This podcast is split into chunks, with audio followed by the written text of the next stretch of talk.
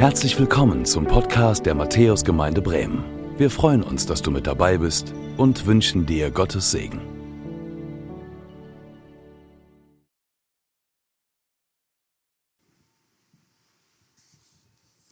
Ja, liebe Gemeinde, was für ein reicher Text, eine Herausforderung dazu zu predigen. Wir sind in der Reihe unaufhaltsam und ein Punkt, um den es heute auch gehen wird, ist das Thema Träume und Visionen. Ähm, wir sprechen von Träumen und Visionen und klar kann man sagen, Träume und Visionen, das ist eigentlich ähm, Quatsch. Aber wenn man beobachtet, dass Visionäre eigentlich anders leben, die sind von was, was man nicht unbedingt sinnlich wahrnehmen kann, entzündet und sie entzünden andere. Sie brauchen niemanden, der sie motiviert. Sie treffen leichter Entscheidungen. Ihr Flussbett plätschert nicht breit und träge dahin, sondern ihr Flussbett ist eher eng und schmal und manches lassen sie links liegen.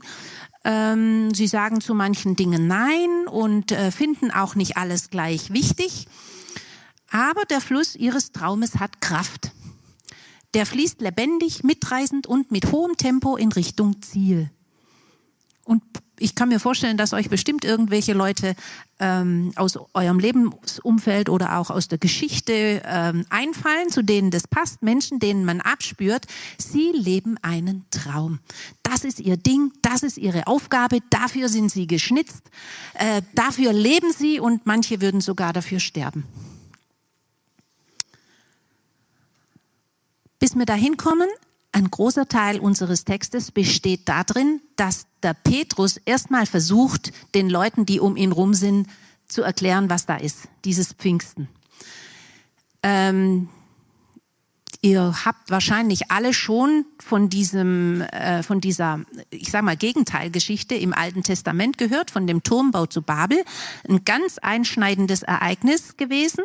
Die Menschen hatten beschlossen, einen immens großen Turm zu bauen, um Gott dadurch zu zeigen, dass sie im Mittelpunkt ihres Denkens, ihres Lebens, ihrer Gesellschaft und der ganzen Welt stehen und nicht er.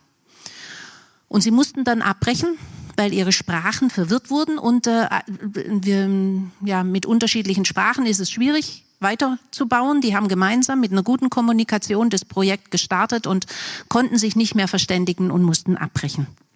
Und an Pfingsten ist jetzt sozusagen das Gegenteil passiert. Also was bei der Sprachverwirrung in Schieflage geraten ist, das kam wieder ins Lot. Da wird der Heilige Geist ausgegossen, schafft eine neue Verständigung, ein neues verbindendes Wir unter den Menschen.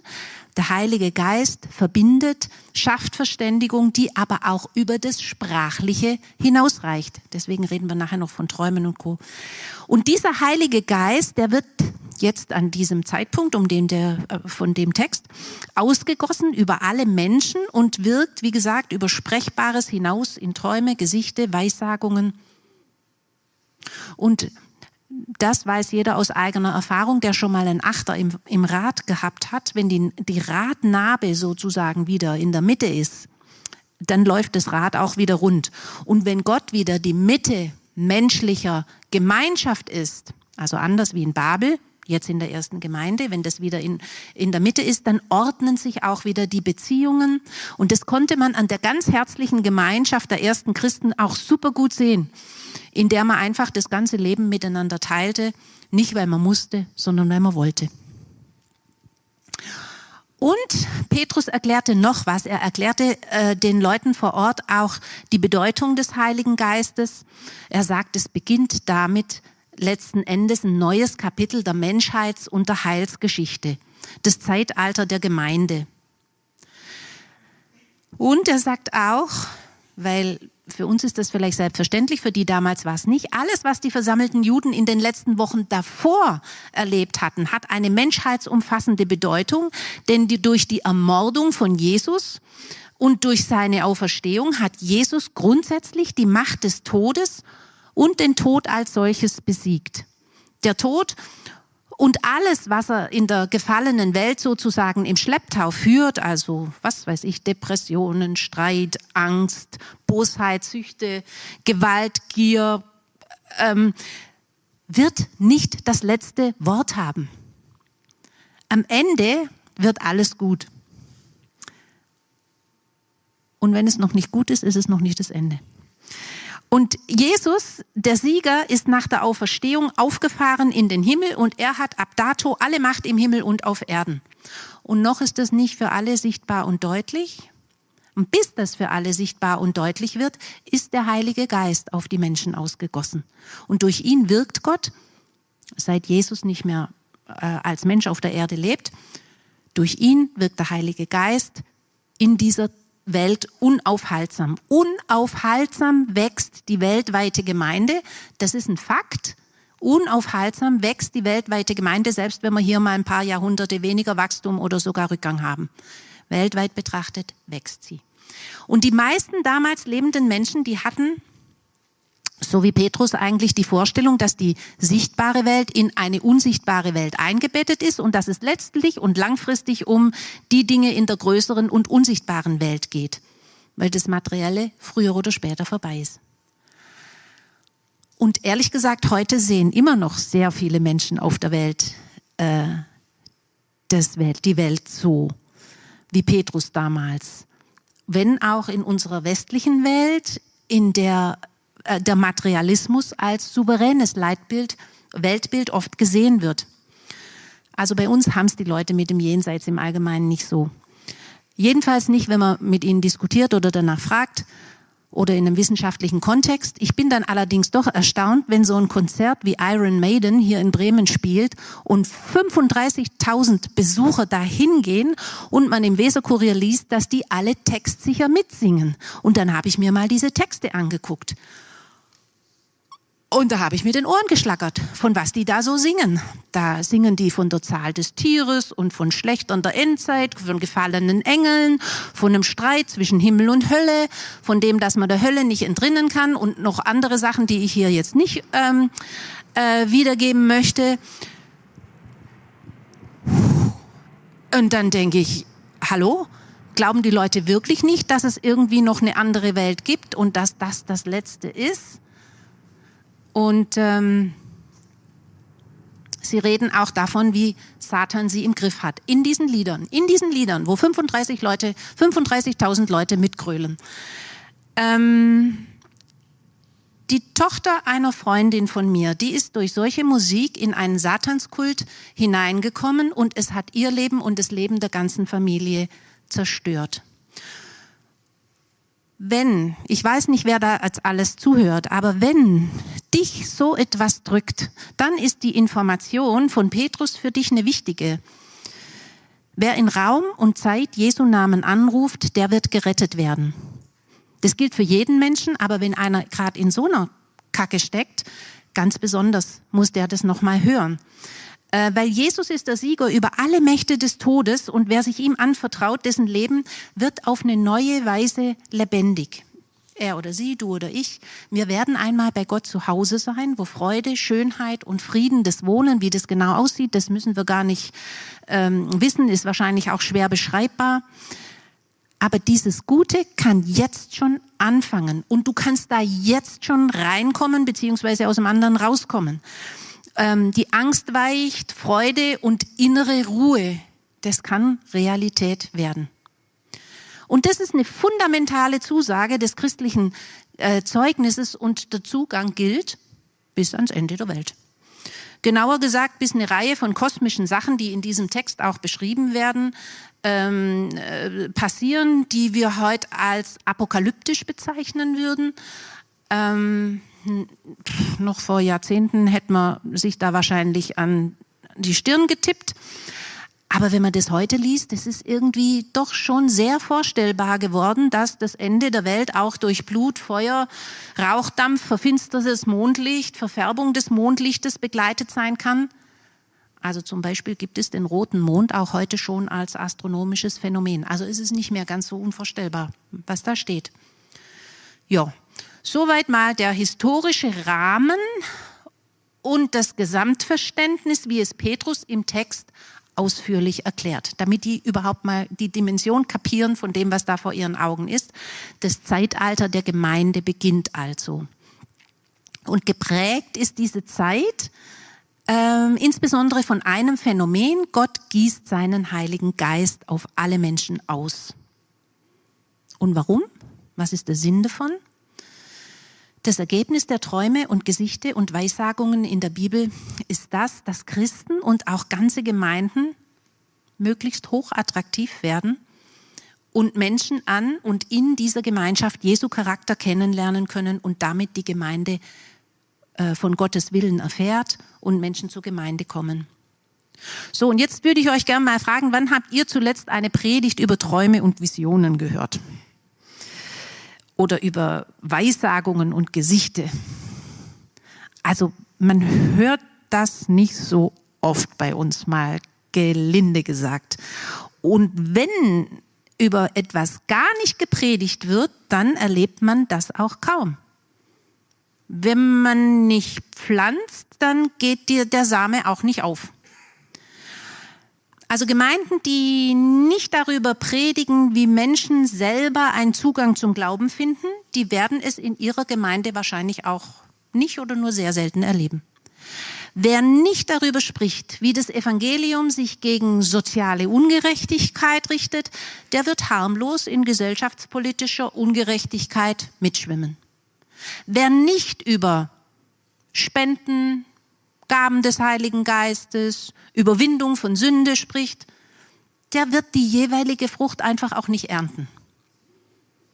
Insofern freue ich mich, wenn nach dieser Predigt das Level an Träumen, Weissagen und Gesichten in der Matthäusgemeinde zunimmt. Ich weiß, bei dem Thema Heiliger Geist, Träume und Visionen gibt es in manchen Gemeinden Angst und Sorge, theologisch etwas falsch zu machen, etwas falsch zu verstehen. Wir haben jetzt nicht so viel Mühe damit, wenn jemand predigt und dabei offensichtlich nicht nur reines Wort Gottes reinfließt, sondern auch eine ganze Portion eigenes Sendungsbewusstsein und ähm, Selbstdarstellung. Aber wenn es um den Heiligen Geist geht, dann sind wir sehr, manche sehr streng, dass alles scharf und biblisch richtig abgedeckt sein muss, dass es nicht der eigenen Ehre gedient und dass es nicht chaotisch sein darf und, und, und. Diese Gedanken haben ihren Platz. Aber wenn das das Erste ist, was uns zu dem, zu, zum Thema Träume und Visionen ähm, äh, einfällt, dann haben wir sozusagen den Kerngedanken, die Kernbotschaft davon nicht verstanden. Dann werden wir es kaputt reden und es kann seine Kraft nicht entfalten. Und deswegen werde ich in meiner Predigt diesen Streitereien keinen Raum geben. Sorry, wenn ich da den einen oder anderen äh, enttäusche, das überlasse ich dann unseren Pastoren. das ist mein Vorteil. ja, aber ich lese noch mal ähm, zwei Kernverse. In den letzten Tagen spricht Gott, da will ich ausgießen von meinem Geist auf alles Fleisch. Und eure Söhne und eure Töchter sollen Weissagen und eure Jünglinge sollen Gesichte sehen und eure Alten sollen Träume haben. Und auf meine Knechte und auf meine Mägde will ich in jenen Tagen von meinem Geist ausgießen und sie sollen Weissagen. Es geht bei den beschriebenen Eingebungen des Geistes um eine Öffnung für ein großes Bild, das man nicht selber produzieren kann. Es geht auch, und das ist auch offensichtlich, um mehr als um den eigenen Verstand. Es ist eine andere Ebene. Eine andere Ebene bedeutet nicht unbedingt, dass sie unvernünftig ist, sie ist einfach anders. Ich bin sicher, viele von euch kennen das leise Reden Gottes im eigenen Herzen. Manche kennen vielleicht auch klare und scharfe Träume und Visionen. Und klar, es gibt auch in unserer Zeit und Welt noch große Träume, Bilder und Visionen. Bilder, Gesichte, Träume haben die Kraft, Gesellschaft zu prägen und zu verändern. Und jetzt mache ich mal den Bogen noch ein bisschen weiter und bleib nicht nur bei uns Christen, sondern bei diesen großen Bildern. Christen und Nichtchristen haben manchmal große, große Bilder, die Gesellschaft prägen und verändert haben. Lasst uns mal drüber reden. Ich fange mal an mit historischen Beispielen, die viele von uns kennen. Martin Luther King zum Beispiel. Der träumte den Traum von der Gerechtigkeit Gottes. Endlich sollte die Demütigung, Diskriminierung und Erniedrigung farbiger ein Ende haben. I have a dream. Das Weiße und Farbige einander würdig und wertschätzend behandeln und gemeinsam und auf Augenhöhe unsere Welt gestalten. Oder Florence Nightingale. Das war eine Visionärin für unsere heutige Gesundheitsfürsorge. Ihre Vision ist die Quelle unserer modernen Krankenpflege und das hat unser Gesundheitswesen durchaus revolutioniert. Ihre ähm, Sicht von Pflege, die, sie hat gesehen, dass ähm, neben der Ärzte, neben der ähm, ärztlichen Wissenschaft es auch eine Pflegewissenschaft, eine eigene ähm, äh, Wissenschaft gibt, die im Gesundheitswesen ihren Platz einnehmen muss und soll. Das war ihre Vision, hat sie umgesetzt. Visionäre zeichnen Bilder. Die Bilder sind Lebensziele oder Aufträge, die unsere Seele vorwärts ziehen. Und solche zielorientierten Leben wirken wie Wunderkerzen und entzünden auch andere Berufungen. Die haben die Kraft eines Laserstrahls und die bezwingen Widerstände. Ich gebe euch noch ein paar politische Beispiele.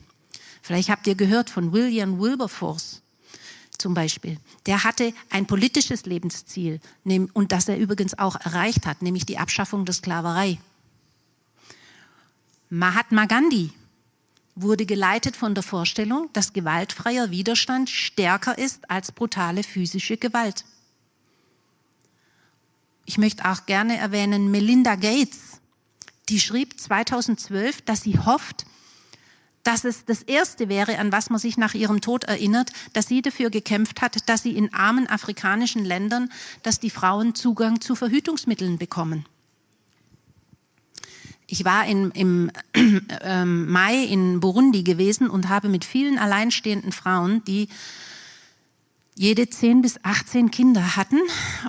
Und ich verstehe, dass man so eine Aufgabe als seine Lebensvision haben kann dass man davon geleitet Gesellschaft verändern mag.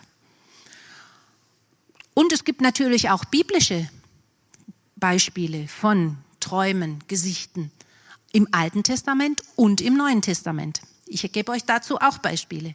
Ihr erinnert euch zum Beispiel an Moses am brennenden Dornbusch. Der hatte eine Erscheinung, in der er von Gott den Auftrag erhielt, das Volk der Hebräer aus Ägypten zu führen.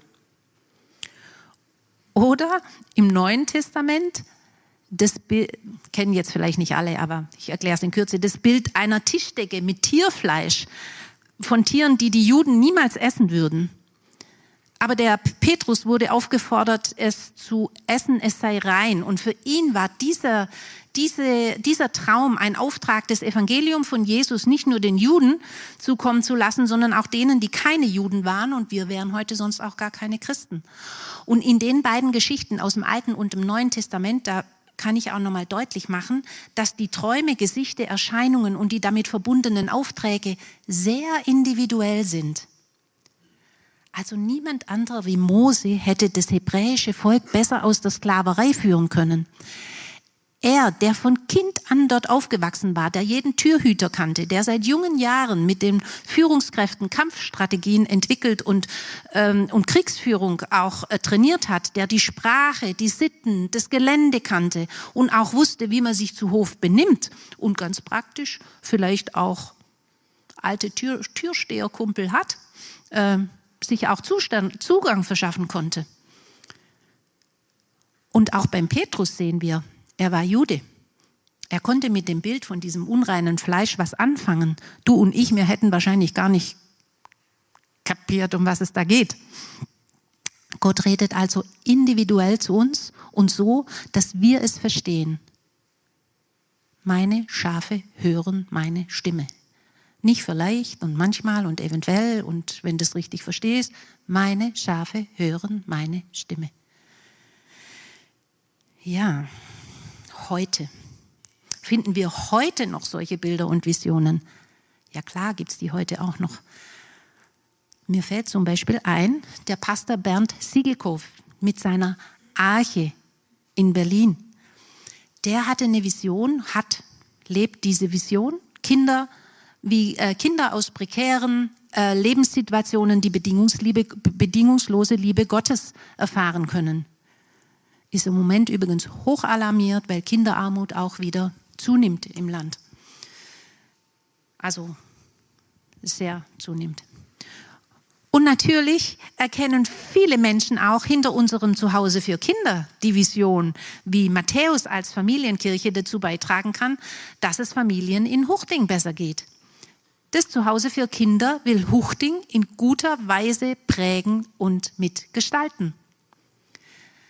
Menschen erleben bis heute weltweit, dass göttliche Träume direkt und übernatürliche geschenkt äh, und übernatürlich geschenkt werden kleine und große Visionen.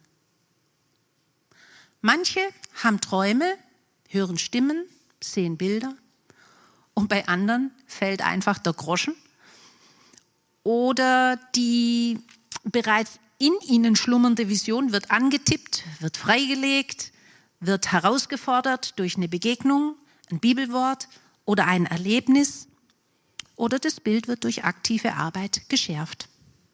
Andere bekommen Worte der Weisheit, die als Leitplanken von Einzelpersonen oder ganzen Gemeinden als göttliche Weisheit erkannt und als Wegweiser akzeptiert werden.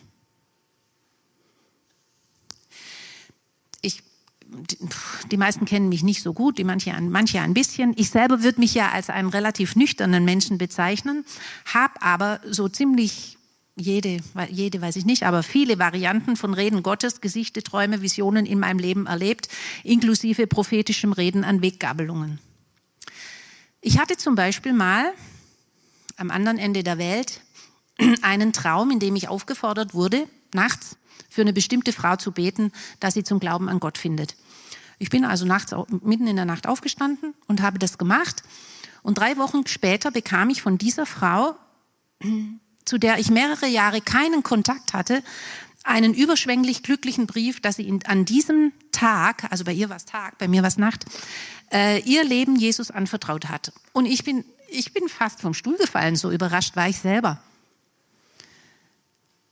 Und ich kann euch noch was Abgefahrenes erzählen. Ich habe immer mal wieder Geschichten im Kopf viele Geschichten von Menschen und vor allem, wenn ich in äh, Räumen bin, wo viele Menschen sind. Und einmal habe ich nur so zum Zeitvertreib, wir sind Auto gefahren, ähm, meinem Mann eine solche Geschichte erzählt von zwei Radfahrern, die äh, da auf der Straße geradelt sind. Und an der nächsten Tankstelle kamen die zwei auch gerade angeradelt und haben sich miteinander unterhalten. Und äh, irgendwie haben sich dann meine Ohren gespitzt, weil die sich genau mit den Vor- und Nachnamen ansprachen, die ich in meiner Kopfkino-Geschichte so benutzt hatte. Und ich sprach sie dann an und wir sind mit denen ins Gespräch gekommen und Ralf und ich, wir haben uns zwischendurch dann immer wieder Blicke zugeworfen, weil alles, was die, was, was äh, ich vorher so erzählt hatte, Wirklichkeit, also der Wirklichkeit entsprach. Und ähm, da, wie gesagt, ich war da selber die allererstaunteste drüber. Aber ich habe ähnliche Dinge öfters erlebt. Ich will noch ein anderes Phänomen äh, ansprechen. Es gibt auch, muss man eine Pause machen, so könnt ihr im Denken nicht atmen. ähm, es gibt Menschen, die kein bisschen gläubig sind, die feststellen, dass sie Dinge, die sie gar nicht wissen können, zum Beispiel weil sie noch in der Zukunft liegen, einfach wissen oder sehen. Für manche ist das auch eine Last. Ich habe welche getroffen, die Christen geworden sind und bei manchen hat die Gabe dann aufgehört und andere haben diese spezielle Gabe Gott geweiht, wie alle anderen Gaben auch, die sie hatten. Und immer wenn sie dann wieder Eindrücke erhalten haben, die sie auf natürliche Weise gar nicht hätten haben können, dann haben sie gebetet und haben bei Gott nochmal nachgefragt, was sie denn jetzt mit der Information machen sollen. Und oft blieb es dann bei einem stillen Fürbittegebet für Dritte. Ist einfach so was, was ich euch erzählen wollte. Wenn ihr so ein Phänomen habt, kann man, kann man sich bestimmt gerne hier auch mal ähm, Rat und Weisheit holen. Ich für mich habe nicht so eine Dauergabe, äh, aber anscheinend kann Gott doch punktuell andere Spracheben nutzen, wenn es wichtig ist und er mich erreichen will. Und das kann er nicht nur bei mir, das kann er auch bei dir und bei Ihnen. Lebt ein Mensch seinen Traum, dann hat es oft so eine Art Domino-Effekt. Auch andere kommen stärker wieder in ihren Traum rein. Also bei mir wurde vor einigen Wochen ein alter Traum neu ähm, wiedererweckt und geschärft. Ich habe eine Frau kennengelernt, deren Vision eine Entwicklungszusammenarbeit mit anderen Ländern auf Augenhöhe ist, bei der Länder sich selber weiterentwickeln. Der Basisbaustein ist eine zinsfreie Mikrokreditfinanzierung von Frauen in den ärmsten der armen Länder, ähm, mit denen diese dann für sich ähm, ein, und äh, eine, eine für sich und ihre Kinder so eine mm, mini kleine Existenz aufbauen und die Kinder zur Schule schicken können. Und wenn sie das Geld zurückzahlen, dann geht es nicht an die Organisation zurück, sondern an die nächste Truppe von Frauen. Das ist also so ein Rolling Prinzip. Und ähm, durch den mutigen Traum dieser einen Frau werden die anderen geweckt, manchmal neu wieder erweckt. Und als ich mit dieser sehr inspirierenden Frau im Mai diesen Jahres nach Burundi gereist bin, habe ich gesehen, welche Wirkung ihre Vision eben nicht nur bei mir, sondern auch bei einem äh, gläubigen NGO-Leiter äh, vor Ort hatte. Ähm, das hat sozusagen dessen eigener Traum aus der Versenkung geholt und neu konkretisiert. Build a green Burundi without hunger. Er will also mit seinen Landsleuten ein grünes Burundi schaffen. Burundi ist das ärmste Land der Welt und ich habe die Not vor Ort mit eigenen Augen gesehen, mit den Menschen geredet, miterlebt, wie dieser sonst sehr nüchterne Mann und Christ gar nicht mehr hinsitzen konnte, so erregt war er und hat begeistert von seinem Traum in der Nacht erzählt. Er hat im Traum gesehen, wie er mit seinem Netzwerk ein grünes Burundi schafft, ohne Hunger und hat es im Glauben und mit Freude angenommen und seither arbeitet er an der Umsetzung. Warum erzähle ich euch das alles? Weil ich nicht Diskussionen über richtige Definitionen von Gesichten, Träumen und Weissagungen anregen möchte, sondern euch die Kraft vor Augen führen möchte, die eine Vision haben kann und euch zu einer offenen Herzenshaltung stimulieren möchten, dass wir unsere Kanäle und Erwartungen weiten, ob und wie Gott zu uns reden darf. Ich habe jetzt Beispiele genannt, historische, politische, aus dem Alten, aus dem Neuen Testament, über aktuelle, persönliche Visionen, Gesichte, Träume. Und jetzt würde ich gern mal ähm, auch nach deinen Träumen und Visionen fragen. Was schlummert in deinem Herzen für andere, für Bremen, für Huchting, für die Matthäusgemeinde oder für deine Arbeitssituation, deinen Sportverein, deinen politischen Zuständigkeitsbereich, für unsere Medienlandschaft, ich weiß ja nicht. Was lebt in dir? Wo hast du, wo, wo, wo hast du schon eine Richtung eingenommen? Was wächst da in dir auf? Und hast du schon einen Plan, wie du das umsetzen möchtest? Das ist wichtig, sich mit solchen Fragen zu beschäftigen, weil Jesus will nicht nur unseren Kopf, sondern unser Herz füllen. Wenn ihr so ein Ding habt, das zieht. Das hat, es ist es zieht einen. Es zieht einen über Jahrzehnte. Man muss nicht von außen motiviert werden. Es zieht einen. Es ist was richtig Gutes. Deswegen investiert euch ruhig rein, für euch diese Bilder zu entwickeln oder zu hören und zu schärfen, euch auszutauschen drüber. Das Ziel aller Gesichte, Träume und Weissagungen, die Gott seinen Kindern gibt, ist erstens eine himmlische Duftnote von Gerechtigkeit, Friede, Schönheit und so weiter konkret werden zu lassen, manchmal in einem bestimmten gesellschaftlichen Kontext. Und zweitens dahinter der Himmel selber. Immer dieses Doppelte bei den Christen. Seine Menschen sollen nach Hause finden zu innerem Frieden. Sie sollen ohne Angst und mit Freude leben können. Er lädt jeden ein, der noch ganz vorsichtig auf Schnupperkurs ist, was den Glauben angeht, und sagt, komm heim. Und ich spreche sag mal, stellvertretend für Gott diese Einladung auch für dich nochmal aus. Ganz herzliche Einladung, bitte komm nach Hause. Bei mir, deinem Gott, kannst du dich, auch wenn alles rundrum durcheinander ist, geborgen fühlen und zu Hause sein. Ich hab's im Griff. Und es ist mir egal, ob du den Erwartungen der anderen entsprichst. Es ist für mich nicht wichtig, ob du meinen Erwartungen entsprichst. Es ist mir nicht wichtig, ob du deinen Erwartungen äh, entsprichst. Ich habe schon die Grundlagen dafür geschaffen. Du kannst voll dazugehören. Du darfst wissen, dass du bei mir ein Zuhause hast, jetzt schon und das über dieses Leben mit all seinen Krisen hinausgeht, dass ich dort auf dich warte und dass auch die Gemeinschaft mit meinen anderen Kindern bis über den Tod hinaus andauern wird. Ich reich dir die Hand und wenn du mich in dein Leben einladen möchtest, freue ich mich sehr. Und vielleicht ähm, ah, ich sage noch was dazu. Also dieses Heimkommen schafft ähm, einen so tiefen Frieden. Ich glaube, dass das ist, was viele Viele fühlen sich zurzeit sehr zerrissen. Und es gibt diesen übernatürlichen Frieden, der durch Krisenzeiten und auch harte Lebenswege nicht ausgelöscht wird und ähm, dieses Heimkommen, das ist das langfristige und endgültige Ziel der Ausgießung des Heiligen Geistes. Also wenn du dieses Heimkommen äh, festmachen möchtest und äh, du kannst es Gott einfach sagen, das geht formlos. Äh, Gibt es kein Formular, das man ausfüllen muss oder so, sondern so, wie du es sagst eben und da, wo du bist eben.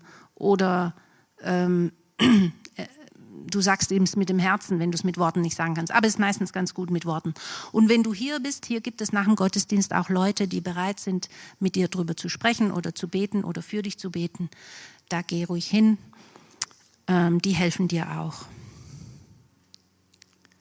Von Gott inspirierte Träumer und Visionäre hinterlassen einen Duft von Gerechtigkeit, Solidarität, Gnade, Fürsorge, Ermutigung, das ist alles schon ein Stück Himmel auf Erden. Wir sehen es an der Arche in Berlin zum Beispiel. Kleines Stück wird sichtbar, wie es gedacht war. Ein Finger zeigt darauf, dass am Ende alles gut ist. Und wenn es noch nicht gut ist, ist es noch nicht das Ende. Ja, jung und alt werden vom Heiligen Geist erfüllt und ich fände es gut, wir nehmen das wieder ernst und halten unsere Kanäle gegenüber Gott bewusst offen weil Gott will alle Menschen mit dem Heiligen Geist erfüllen und kann sich uns verständlich machen auf die eine oder auf die andere Weise. Und du könntest dir ja mal einfach für dich und ihn zum Zeichen ähm, auf deinen Nachttisch einen kleinen Block und einen Stift ähm, legen, um Gott anzuzeigen, dass du hörbereit bist. Ähm ja, und damit wir die hochattraktive Strahlkraft der Gemeinde der ersten Christen äh, entfalten können, schenkt der Heilige Geist den Jungen Visionen und den Alten Träume. Also träume deinen Traum. Ich wünsche dir euch in den Sommerwochen und Monaten ersehnte und auch unerwartete Träume und Gesichte und leitende Weissagungen durch den Geist Gottes, die euer Leben ziehen, prägen, erfüllen und deren Umsetzung für die Welt um euch zum Hingucker wird. Soweit. Amen. Ich kann auch noch kurz ein Gebet sprechen. Vater, ich danke dir, dass du zu uns redest. Wir sind offen für deine Träume. Ich bitte dich, dass jeder Heiliger Geist, dass du das nochmal bei jedem aufleuchten lässt, was für ihn wichtig war und dass er es umsetzen kann. Amen. Danke fürs Zuhören. Wir hoffen, dass du heute inspiriert und ermutigt wurdest durch Gottes lebendiges Wort. Unser Gebet ist, dass es viel Frucht bringt. Weitere Infos findest du unter www.matthäus.net.